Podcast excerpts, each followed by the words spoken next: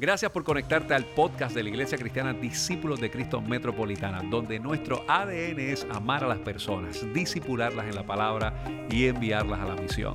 Te invitamos a que permanezcas conectado con este mensaje que sabemos que tiene una palabra de Dios bien refrescante a tu corazón. Quiero enseñarles esta imagen. Ahí está, miren, el, el, pastor Héctor Rivera, eh, nuestro pastor general en aquel momento, el reverendo Esteban González, eh, quien era el gobernador y el alcalde de San Juan como parte del proyecto, y se desarrolló este proyecto de vivienda que alberga hoy 120 residentes para personas adultas mayores y que viven en, en todo esto. Son momentos que cuando se edifica, hace este edificio, ponga la próxima imagen, Radamés, por favor, se marca la historia del proyecto de la iglesia.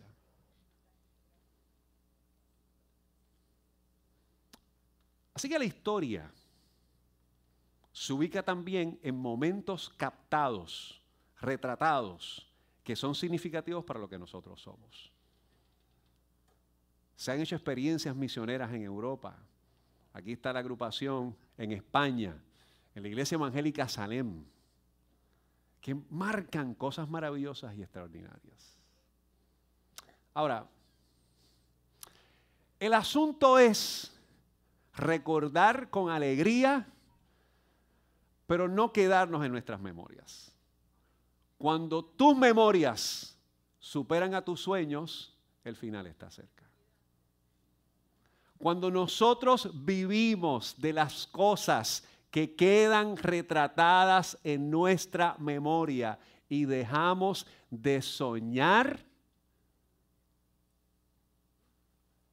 nuestro final se acerca.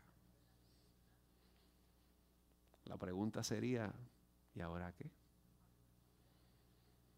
quiero invitarles a Mateo capítulo 9, versículo 35. Búsquese Mateo capítulo 9. Fíjense que leímos Mateo 4 hace unos minutos atrás. Y en Mateo 9 está ya Jesús ejerciendo su ministerio. Y en el capítulo 4 que convoca este grupo de pescadores, ahora está con estos pescadores ya como sus discípulos recorriendo el tránsito.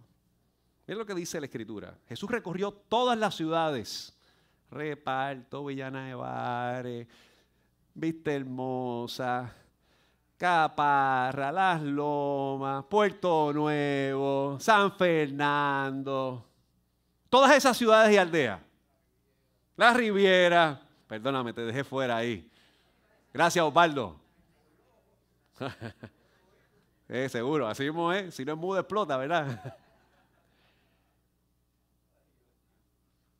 Enseñando en la sinagoga y anunciando la buena noticia acerca del reino y sanaba toda clase de enfermedades y dolencias. Y cuando vio a las multitudes, tuvo compasión de ellas, porque estaban confundidas y desamparadas como ovejas sin pastor. Mire este versículo 37. A sus discípulos les dijo, la cosecha es grande, pero los obreros son pocos.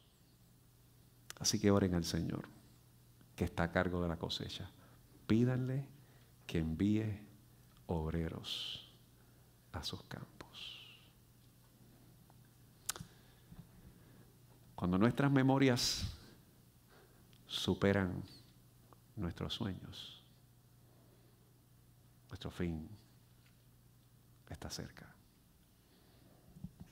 Cuando nuestros recuerdos son mayores a nuestros anhelos, nuestro fin se acerca. Miren, mis queridos hermanos,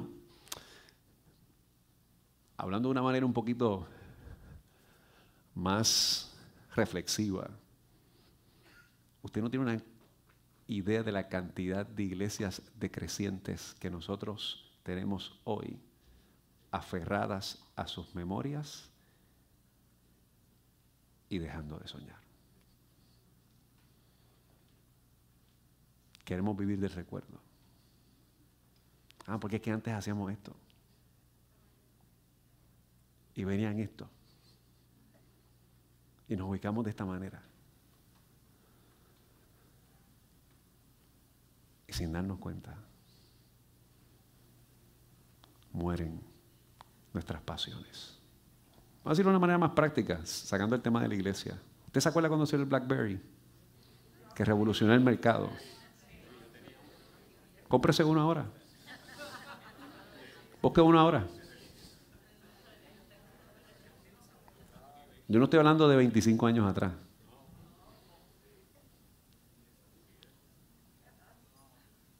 Yo tuve uno y me sentía bien poderoso. Yo me acuerdo cuando tuiteé por primera vez en mi BlackBerry.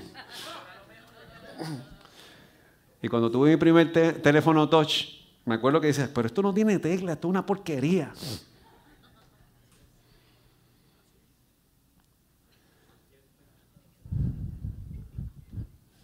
¿Qué es lo próximo? ¿Qué es lo que estamos llamados a hacer?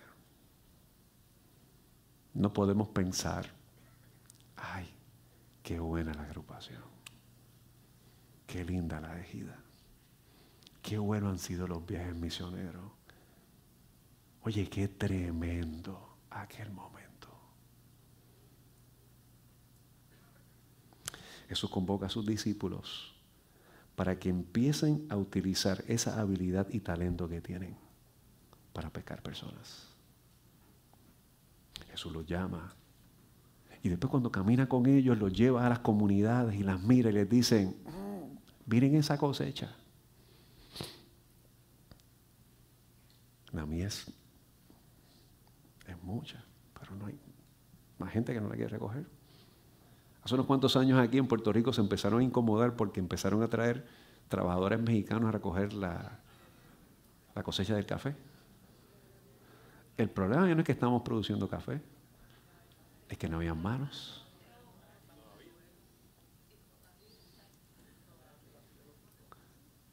Así que pudiésemos decir que hay una sociología de respuesta a la necesidad en el corazón puertorriqueño para que otros hagan lo que yo estoy llamado a hacer. ¿Qué es lo próximo? ¿Qué es lo que nosotros tenemos que hacer ahora como el próximo paso que es fundamental para nosotros? La iglesia metropolitana hemos dicho en estos últimos años que nuestro ADN es amar a las personas, disipularlas y enviarlas a la misión. Usted está llamado a amar, a disipular y enviar. Ahora, déjame ver si yo lo refiero hacia mí. Yo tengo que amar a las personas, yo tengo que crecer en la escritura y yo tengo que salir a servir. Yo estoy llamado a tener relaciones sanas, a crecer espiritualmente y a servir.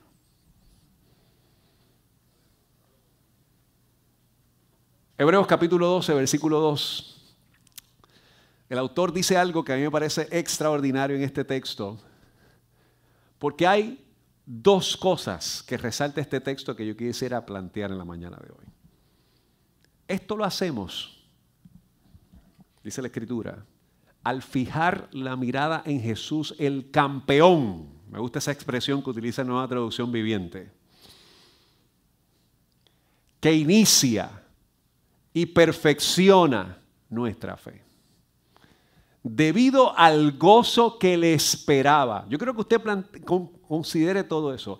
Debido al gozo que le esperaba él sabe la satisfacción que había con respecto a su entrega por la humanidad.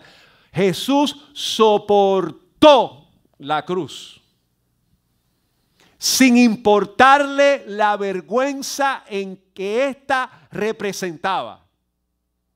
Y ahora está sentado en el lugar de honor junto al trono de Dios al fijar la mirada en Jesús, el enfoque. Mire, hermano, cuando usted sale a servir, usted está encontrándose con cosas que le incomodan, pero usted fija su mirada en Jesús. Esta es mi adoración. Y como hemos dicho en otras ocasiones, nuestra mejor adoración es levantar nuestras manos, es levantar las manos de las que las tienen caídas. Nuestra fe se perfecciona al poner nuestra mirada en Él y servir.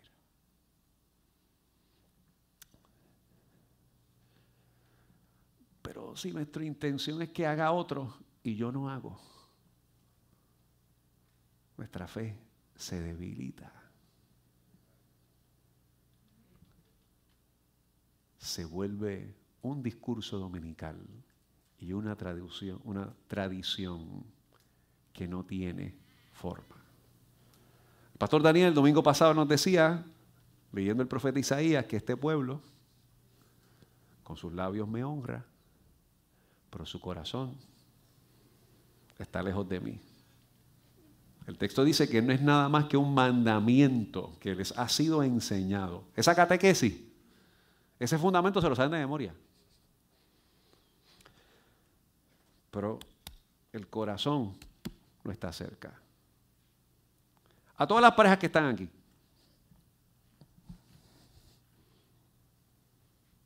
Si su cónyuge o su pareja le dice que le ama o la ama,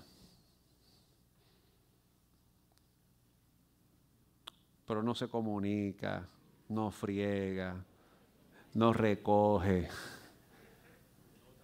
no bota la basura, cuando le habla le levanta la voz todo el tiempo. ¿Le ama o no le ama? Usted dice, ay, qué lindo.